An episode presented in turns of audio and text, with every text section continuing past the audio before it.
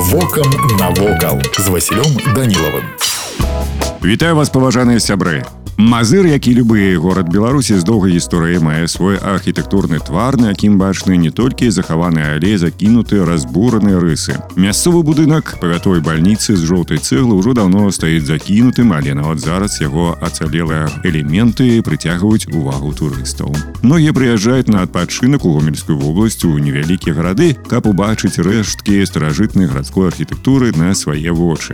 Будынак павятовай бальніцы быў узведзены перад самай першай сусветнай вайной, але першапачаткова уладальнік і не падумаў рабіць будынак домам міласэрнасці. Гэта быў асабняк аднаго з багатых жыхароў горада. Будучая бальніца была выбудавана ў стылі мадэрн жоўтай цэглы, атрымаўшы даволі купаватыя формы. Пра тое, што будынак быў пабудаваны як жылы у першую чаргу, кажа тое, што асноўны корпус да перабудоў мае ў сярэдзіне мноства чыста дэкаратыўных элементаў, у прыкладу арак ці паўкруглых паглыбленняў, якія звычайна не ўладкоўвалі ў будынак утылітарнага прызначэння. На гэты момант будынак пазначаны як гісторыка-культурная каштоўнасць горада Беларусі, пра што напісана на невялікай шыльдзе каля ўвахода. Будынак не ахоўваецца і патрапіць сюды ў любы час дня і ночы можна свабодна. Вось і ўсё, што хацеў вам сёння паведаміць, а далей глядзіце самі. Вокам навокал.